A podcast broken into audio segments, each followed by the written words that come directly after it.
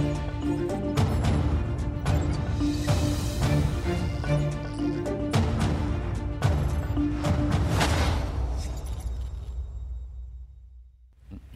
Hoje, com destaque para as declarações de João Galamba sobre a opção Santarém para o novo aeroporto, ou os rumores da ida de António Costa para um lugar europeu, sem esquecer, naturalmente, os problemas sociais que se agravam e a folga orçamental revelada do primeiro trimestre. Hum. Mas comecemos, Luís Marcos Mendes, muito boa noite. Olá, claro. Bem-vindo. Boa noite. Mais um tudo domingo bem? aqui na SIC, tudo bem? Obrigado. Comecemos pela rebelião uh, que ocorreu uh, na Rússia. Um sintoma de um problema maior quando um grupo como hum. a Wagner se propõe alcançar a capital? Sim, é um problema sério, completamente inesperado e grave. Sobre esta matéria já está muita coisa dita Sim. e, do modo geral, bem dita. E, portanto, eu acho que há, sobretudo, três pontos aqui essenciais. Pelo menos, do meu ponto de vista, são os essenciais. A primeira grande questão é assim: você diz o que é que isto revela. Eu acho que revela, sobretudo, três coisas. Primeiro, que a guerra na Ucrânia está a correr mal à Rússia. Agora já não, é, não se pode dizer que seja propaganda da Ucrânia ou do Ocidente. Se a guerra estivesse a correr bem à Rússia, não havia uma rebelião como esta. Sim. Quando as coisas correm bem, há união. Quando as coisas correm mal, há divisões e rebeliões. Segundo dado que também isto revela, é que o poder do presidente Putin não é tão sólido e tão forte como se costuma dizer e como se apregou. Porque alguém que tem um poder completamente intocável, forte e sólido, okay. não é desafiado na sua autoridade e na sua liderança como foi nestas últimas horas. Terceiro, isto também prova que o presidente Putin está a pagar um preço muito alto. Muito alto porquê?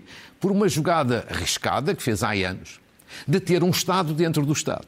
Porque o grupo Wagner é um Estado dentro do Estado. É um exército de mercenários que não devem lealdade ao Estado russo, devem lealdade, quando muito, ao dinheiro, às ambições, ao poder.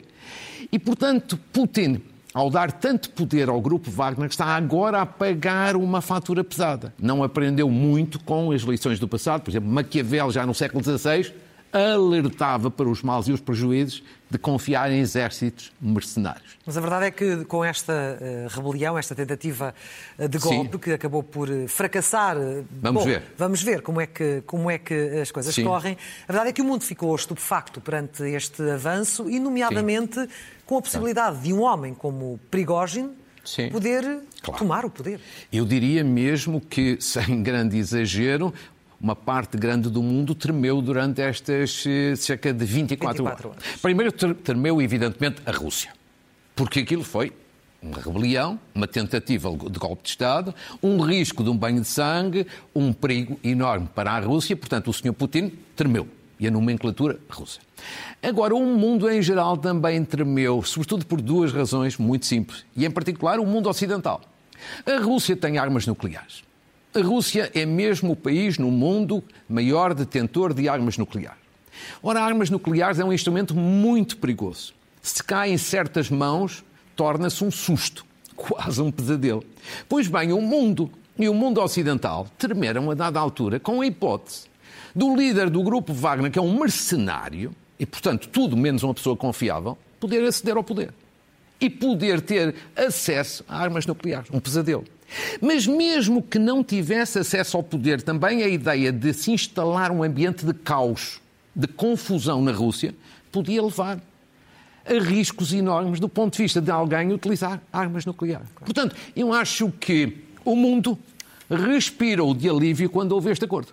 Respirou de alívio. E, sobretudo, o mundo ocidental. Porquê? Porque a solução aqui acabou por se chegar é neste momento, em termos imediatos, a melhor solução para o Ocidente e para a Ucrânia. Um mal menor, chamamos assim. Quer dizer, eu acho que é a melhor solução possível, é a melhor solução possível e porventura da encomenda não se faria melhor. Melhor só mesmo sair o Sr. Putin e ser substituído por uma figura confiável. Mas isso não é fácil. Agora, porquê é que esta foi uma boa solução para a Ucrânia e para o Ocidente? Em primeiro lugar, porque politicamente o Sr. Putin fica profundamente enfraquecido profundamente fragilizado do ponto de vista interno e do ponto de vista internacional. Quer dizer, estes golpes deixam sempre marcas. E, sobretudo, ele fica enfraquecido por esta razão, que é aquela que talvez menos tenha enfatizado. Ontem de manhã, o presidente Putin faz uma comunicação televisiva e diz que o líder do grupo Wagner é um traidor. O, o procurador-geral da Rússia anuncia um processo de crime. Umas horas depois tiveram que negociar com ele. Claro. Porque a grande questão é a seguinte: nós não conhecemos ainda os termos do acordo. É uma questão de, de, de tempo. Mas há uma coisa que já sabemos: houve um acordo. E houve um acordo feito por quem? Pelo presidente da Bielorrússia. E quem é o presidente da Bielorrússia? Um factotum de Putin. Ou seja, o presidente da Bielorrússia só fez este acordo por ordens, por orientações ou com autorização do Sr. Putin. Putin ou seja, que não na, quis aqui perder a face. Pelo na prática, o Sr. Putin negociou através de um intermediário. E negociar com um traidor, evidentemente, enfraquece a imagem de um presidente como o presidente da Federação Russa. Portanto, ele sai profundamente enfraquecido do ponto de vista interno e do ponto de vista política externa. Até por uma última razão. Nas democracias, a fragilização de um líder é sempre má. Nos regimes autocráticos é ainda pior. Porque nos regimes autocráticos, um líder vive da percepção pública de poder e de força. Pois bem, esta percepção ficou abalada. Depois, finalmente, esta solução é também boa para a Ucrânia e para o Ocidente, porque a Ucrânia saiu mais forte. Do ponto de vista militar, as tropas russas ficam desmoralizadas com tudo isto que aconteceu e as tropas ucranianas ficam muitíssimo mais moralizadas. De repente, é um presente inesperado que a Ucrânia recebeu. E o mundo ocidental, respirando de alívio um pouco e ficando feliz por o Sr. Putin ficar enfraquecido, alimenta desta forma a expectativa mais fundada de que um dia, mais tarde, não sabe se mais tarde, se mais cedo, Putin possa mesmo cair, mas ser substituído nessa altura não por um aventureiro, como poderia ser agora, mas por uma pessoa mais confiável. Sendo que há eleições presidenciais em março do próximo ano. Exatamente. Avancemos e olhemos resto, para... No próximo ano há eleições há eleições na Ucrânia, na Rússia e nos Estados Unidos. E todas elas têm a ver, direto ou indiretamente, com a guerra. Uh, olhamos agora para, para a atualidade nacional, para o país, para a evolução da economia. Sim. Há, obviamente, como vimos pelos números desta semana, razões para otimismo. Mas quando olhamos para a malha social, não vemos assim grandes avanços em setores Sim. muito importantes, nomeadamente Sim. os mais fragilizados neste processo. Nós tentamos sempre ver em Portugal as coisas a preto e branco. E eu acho que entre o preto e o branco também há outras cores, eh, o cinzento e outras. Ou seja, tudo para dizer o quê? De um lado, há nestas matérias da economia aqueles que dizem está tudo a correr bem. É mais a opinião do governo, está tudo a correr bem. E depois, mais do outro lado, designadamente a oposição, não. Isto é tudo um buraco negro enorme. Eu diria que nem tanto ao mar nem tanto à terra. Sim. Ou seja, do ponto de vista macroeconómico, há de facto indicadores positivos. Não vale a pena negar. É verdade. São, são... E acho que só, e o país só deve ficar feliz com isso. Agora, do outro lado, também há que chamar a atenção que há problemas sociais sérios que não estão a ser resolvidos claro. e até estão a ser agravados. Sim. E é preciso, de facto, falar destes assuntos na perspectiva de os resolver. Eu vou apresentar quatro exemplos, uns mais falados e outros menos conhecidos, que são quatro situações que precisam de facto ser encaradas. Primeiro, comecemos pela habitação. Os últimos dados do crédito à habitação e vejamos o exemplo de um empréstimo a 100 mil euros com o Euribor a 12 meses, que é mais praticado nos empréstimos à habitação. Ora, vejamos os números, a comparação entre junho do ano passado e junho deste ano. A prestação num empréstimo desta natureza passou de 334 euros para 528 euros. São 284 euros de diferença. E se viéssemos um bocadinho mais atrás, porque as taxas de juros aumentaram antes de junho, já ultrapassa os 300 euros. Ou seja, mais de 58%. E agora, com o aumento recente do BCE, de mais 0,25%, haverá um aumento ainda de mais 3%. Ou seja, isto é uma calamidade. Sendo que os salários não aumentaram. Não? Com, nem de longe, nem, nem de perto. De e depois há outras despesas que também aumentaram, como, a, habita, como a alimentação e a energia. E, portanto, este é um problema sério que tem que ser encarado, porque tudo quanto tem vindo a ser feito, eu acho que é ainda pouco e é insuficiente. Segundo exemplo, foi bastante falado esta semana, o subsídio de renda, ou seja, a componente da habitação do lado do arrendamento. É uma atrapalhada, sem descrição, mas sobretudo é uma injustiça grande. Quais, quais são os dados? O Governo tinha aprovado esta medida. Há que dizer, que é uma medida correta e positiva. O custo previsto era 240 milhões. Depois, na sua aplicação, diz-se que o custo subia para 900 ou até 1000 milhões. E então houve um despacho do Ministério das Finanças, de um secretário de Estado, a mandar cortar no apoio, ou seja, mudando as regras. mudando as regras, fazendo uma interpretação de conveniência. Há que aqui chegados dizer duas coisas. Primeiro, este despacho é ilegal. Qualquer pessoa, no primeiro ano da Faculdade de Direito, sabe logo que um despacho não pode mudar uma lei. Sendo que a Ministra da Habitação veio tentar explicar o inexplicável. Quer dizer, é que não tem explicação. Isto é um exercício de prepotência. Você tem uma lei, considera a lei errada, eventualmente muda a lei. Agora, não pode, por despacho, mudar a lei. Isto é, isto é um exercício de prepotência. Mas mais do que a prepotência, e a ilegalidade é sobretudo a injustiça. Porque há um conjunto grande de famílias que tinha a expectativa, com base na lei que o governo tinha aprovado, de que ia receber subsídio. E já não recebe. E há outros que tinham a expectativa de receber um subsídio mais alto e passa a ser mais baixo. Você acha que isto é justo? Mas como é que isto se entende? O Governo avançar com aquele processo para apoio à habitação e de repente ter este, este recuo este... pode ser visto como uma decisão desonesta para as pessoas, e é- certamente é... que as desiludiu. Não? É? E é de facto uma certa desonestidade. Estes são, as maiorias absolutas têm várias vantagens, mas têm, têm estes graves inconvenientes que é a prepotência.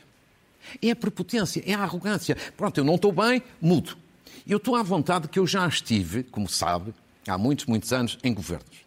E eu também vi alguns governantes a tomar decisões destas de alterar leis por um despacho, que é uma coisa inaceitável. Isto é muito injusto e eu espero que isto seja também resolvido. resolvido. Não pode ser porque há famílias que foram afetadas e muito afetadas.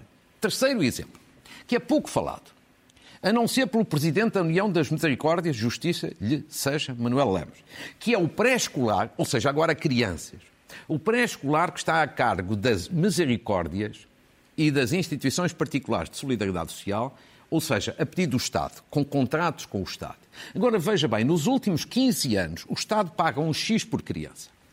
Em 2008 pagava 173 euros por criança. 15 anos depois passou só para 178, ou seja, um aumento de 2,6% em 15 anos. Durante o mesmo período, a inflação acumulada foi de 22,6%. Ou seja, aumentaram as despesas de alimentação, de energia, os salários e o Estado praticamente manteve o mesmo financiamento. E o Presidente da União das Misericórdias veio dizer, e bem, que se isto não for rapidamente atualizado, as escolas, os estabelecimentos respectivos podem fechar. Isto é um risco para as crianças. Evidentemente que tudo se vai fazer para isso não aconteça. Mas o Estado tem que olhar para isto. Último exemplo. Idosos Sim. e medicamentos. Despesas de saúde. Dados também que são oficiais. As despesas com saúde representam, se fizer a comparação com uma pensão na ordem dos 400 euros, Porquê é que eu pus 400 euros? Porque 70% dos pensionistas têm pensões nesta base. Sim. Portanto, não são 7%, são 70%. As despesas de saúde representam sensivelmente 30% das pensões mais baixas. E dentro destas despesas com saúde são sobretudo os medicamentos, que já há um regime especial para os idosos, para, digamos assim, para uh, os idosos, e pessoas com, com, com rendimentos mais baixos. Mas mesmo assim, um estudo que eu chamei aqui a atenção há duas semanas mostra que metade das pessoas com pensões baixas considera que não têm dinheiro para comprar medicamentos. Ou todos os medicamentos que precisa. Todos os medicamentos, mas isto, como envolve a saúde, é um problema muito sério, é muito delicado. Quer dizer, estamos a falar de idosos, pessoas vulneráveis, reformados, pessoas, portanto, com, muito, muito sensíveis. E ainda por cima, saúde. O que significa o quê? Trouxe aqui quatro exemplos em, em questões que tem que haver alguma intervenção do Estado. Sobretudo neste momento excepcional, porque nós continuamos a viver um ano excepcional com a crise da inflação. Mas tudo isto acontece e, no entanto, tivemos eh, mais uma folga orçamental e muitos a questionar o, o, que é que se vai fazer com pois, essa folga orçamental. Pois. Onde aplicar essa folga orçamental? Ora, exatamente. E uma vez, mais, uma vez mais, ouvindo de um lado e ouvindo de outros, parece que temos um mundo a preto e branco. E eu sou um defensor é de equilíbrio equilíbrio. Ou seja, há razões de um lado, há razões do outro. Primeira questão é que é assim, você chama a atenção da folga. Foi por isso que entendi que valia a pena abordar novamente os problemas sociais. Porque há uma folga financeira e orçamento. Ainda bem. Vejamos também os dados que são oficiais da Direção-Geral do Orçamento e do Banco de Portugal. Ou seja, a, o governo fazia quando apresentou o orçamento para 2023, a previsão de um crescimento das, despesas, das receitas fiscais de 1,6%. Os últimos dados da execução do orçamento relativo ao mês de abril, devem estar prestes a ser os de maio, o crescimento é 10%. Portanto, está muitíssimo acima da previsão do Governo. O significa, por outras palavras, que o Governo está a encaixar muito mais receitas do que aquilo que ele próprio previa. E o Banco de Portugal, como ali estava assinalado, diz que a inflação pode este ano voltar a dar um bónus de 4 mil milhões de euros. Claro, vou repetir, 4, 4 mil. mil milhões de euros. Várias das questões que eu aqui referi, no domínio do pré-escolar, no domínio dos medicamentos, não chegam a nada disso. O que significa o quê? Indo à São sua... opções políticas que têm que ser tomadas. Certo. E é nessas opções políticas que eu acho o seguinte. Há aqueles que dizem que, o Fundo Monetário Internacional, há folga, então tem que se diminuir mais eh, o déficit, fazer maior consolidação orçamental. E depois há do outro lado, outras pessoas dizem, não, esta folga, esta folga tem que ser devolvida às pessoas através de medidas sociais. Eu acho que nem tanto ao mar, nem tanto à terra, nem 8 nem 80. Tem que haver um equilíbrio. Ou seja, uma parte tem que ser aproveitada para uma maior redução do déficit. Porque o país não ter déficit e ter menos dívida é uma vantagem incalculável, sobretudo para o país se proteger e para as novas gerações. Porque a dívida tem que ser sempre paga. Sempre. Agora, há uma outra parte da folga que pode, pode e deve ser usada para medidas sociais. Para estes setores mais frágeis da sociedade. Eu diria, eu diria que há aqui estas três áreas que, que referi que deviam ter reforço da parte do Estado. Primeiro, reformados. Reformados com pensões mais baixas deviam ter um complemento financeiro para apoio na compra de medicamentos. Deviam ter. Era indispensável. Esta situação é arrepiante de haver um estudo que diz que 50% das famílias mais pobres não conseguem comprar todos os medicamentos. Acho que o governo devia aqui intervir. Reformados, idosos, pessoas que estão com dificuldades nesta parte. Depois, no domínio da habitação, designadamente estas questões que vimos ali. Designadamente o subsídio de renda, designadamente no crédito à habitação. E, finalmente, resolver este problema que é de elementar justiça com as misericórdias e instituições particulares de solidariedade social, porque aí aquilo é um contrato com o Estado em que o Estado não está a cumprir a sua obrigação de atualizar, digamos assim, minimamente em função da inflação. Eu acho que isto é de elementar justiça Sendo que isto é uma parte da folga e toda a outra pode ser, obviamente, usada e deve ser para reduzir ainda mais o déficit. E eu acho que o, o país pode chegar ao final deste ano até com excedente orçamental. E hoje volta também a falar de João Galamba, desta vez porque Sim. ele acabou por ser, nos últimos dias, muito criticado por eh, ter deixado a sua opinião em relação ao, ao futuro novo aeroporto, a, a localização de Santarém ser muito longe muito Sim. longe de Sim. Lisboa, obviamente. Deve o ministro, até, até, nesta fase em que ele está mais fragilizado, deve Sim. o ministro ou deveria o ministro ter-se abstido de, de, fazer este tipo de comentários? Com certeza. Bom, claro, da direita à Por muito que todos achem que, de facto, pode ser longe, oh, independentemente das opções. Vamos lá mas ver. o ministro não pode ter este tipo de comentário. Agora não está em causa aqui a questão de fundo.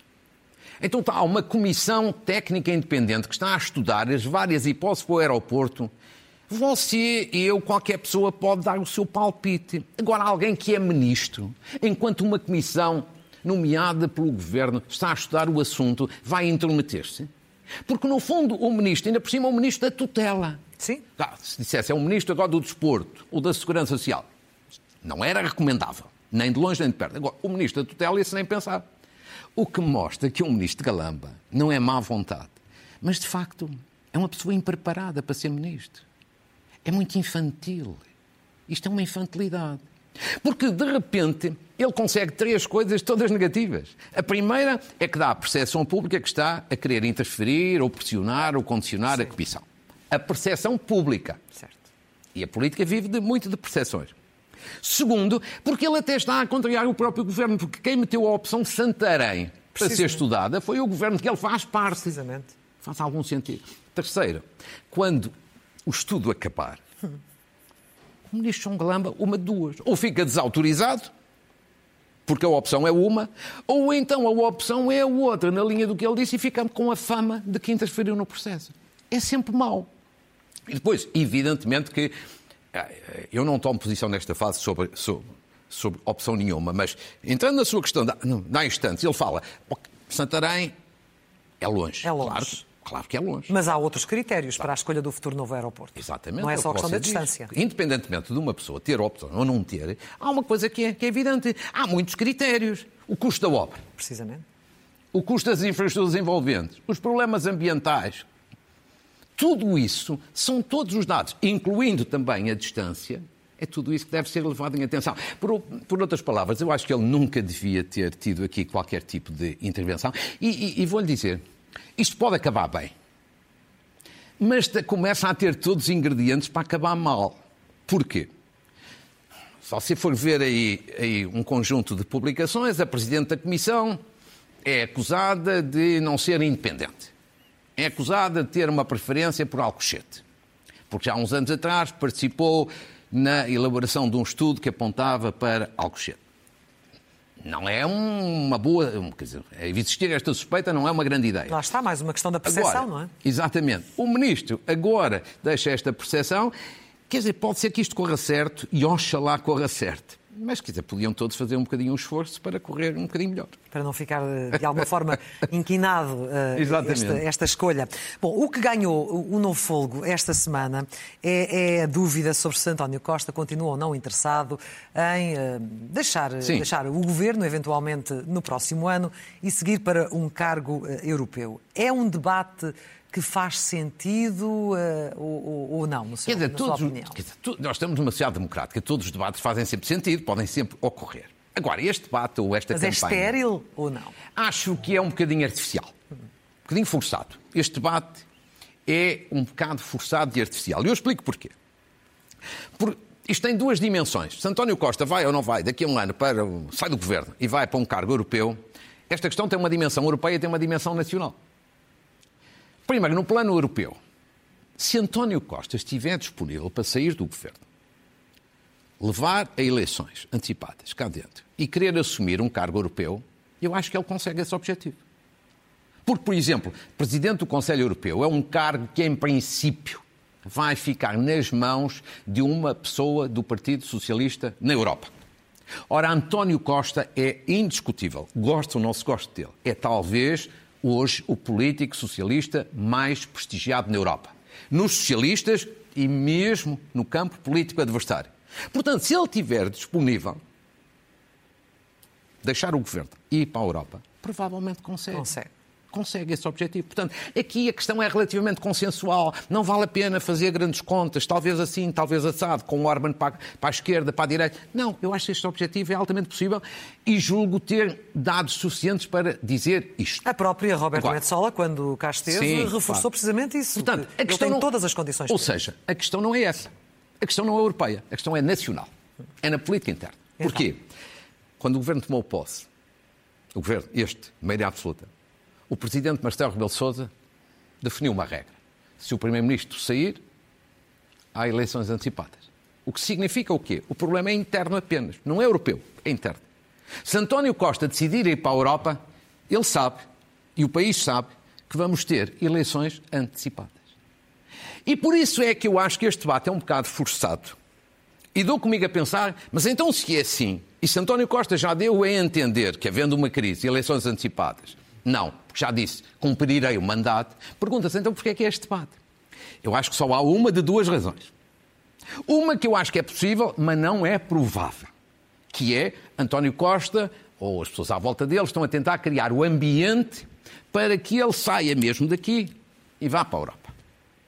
Eu não acredito nessa hipótese, mas há quem acredite nela. E porquê é que eu não acredito? Porque eu acho que isso aí é o suicídio político de António Costa. Porque se ele tomasse essa decisão, como no fundo é contrariar o que tem dito relativamente ao cumprimento dos mandatos, evidentemente que ele entrega o poder de mão beijada a Luís Montenegro. Numas eleições antecipadas, Montenegro nem precisa de fazer grande campanha. Basta passar nas televisões as declarações de António Costa, dizer que é possível cumprir os mandatos e ganhar as eleições tranquilamente. E Pedro Nuno Santos? E Pedro Nuno Santos, se for o sucessor de António Costa, como é altamente provável, e como eu sempre considerei que, que é a solução mais provável, Pedro Nuno Santos, se ganhar as eleições, é um herói. Mas se perder as eleições, toda a gente vai culpar não, é, não Pedro Nuno Santos, mas António Costa, de ter desertado para a Europa, de ter não dado tempo para que o seu sucessor se preparasse.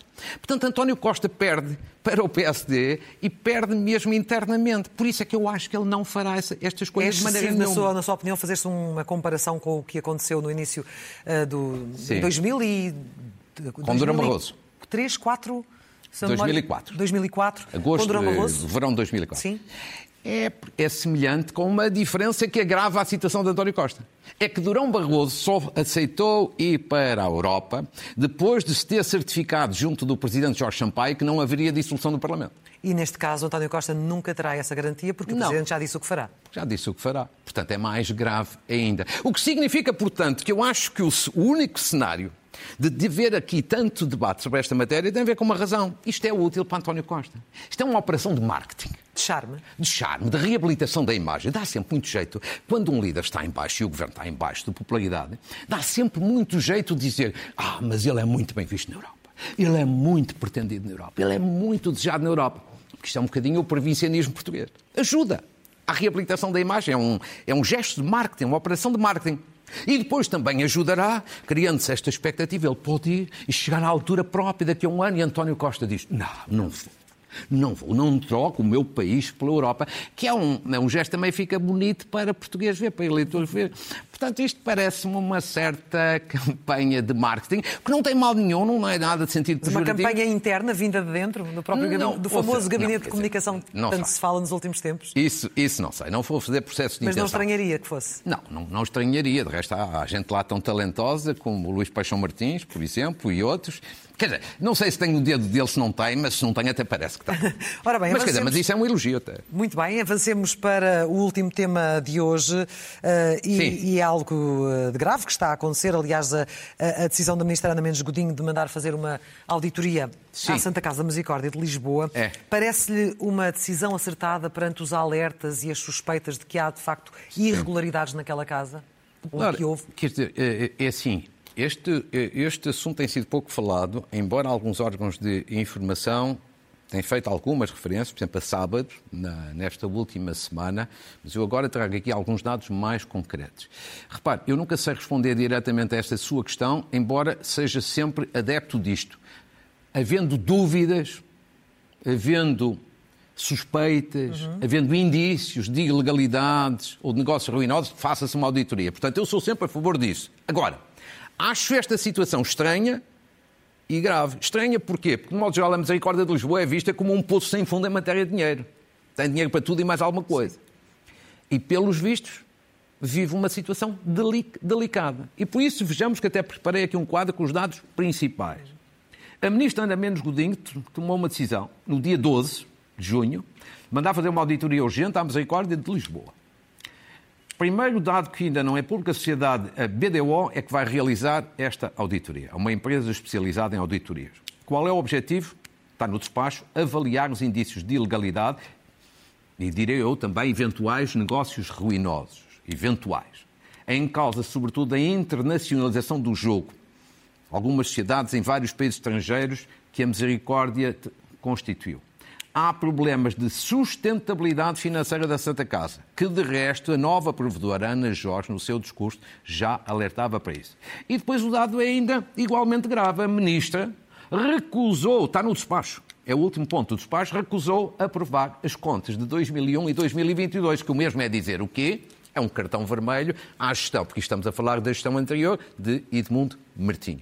E, portanto, aqui ficam os novos dados, agora mais concretos, vai avançar uma auditoria. Esperemos que seja rápida, que seja conclusiva. Porquê? Porque a Misericórdia de Lisboa é uma instituição de uma importância capital para Lisboa e para o país. Para o país. Notas finais e os livros, a sugestão de leitura que tem de hoje? Uh, muito bem, muito bem. Vamos então. Começava por uma saudação, nas notas finais, uma saudação a Cristiano Ronaldo pelas 200 200, sim, 200 jogos. Jogos, portanto, jogos com a Com 38 anos, sempre em alta, merece uma grande e efusiva saudação.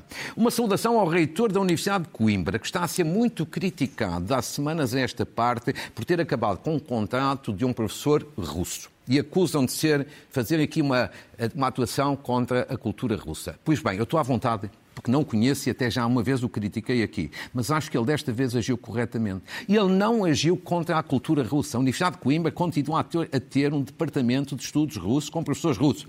O que ele cortou foi com uma fundação ligada ao Sr. Putin e um professor ligado a uma fundação ligada ao Sr. Putin. São coisas diferentes, a cultura russa, que não está em causa, e o Sr. Putin, que está em causa. Uma saudação a três personalidades que foram ou vão ser homenageadas. São de áreas políticas diferentes. Manuela Ferreira Leite, que foi homenageada pelo ISEG, a sua escola, uma homenagem justa. E Eduardo Catroga, que vai ser homenageado pela Ordem dos Economistas nos próximos dias, outra homenagem igualmente justa. Agora, doutor em política Pedro Lurti, um grande especialista em ensino superior, que foi também homenageado pelo Instituto Politécnico de Lisboa. São sentimentos de gratidão que são bonitos a assinalar.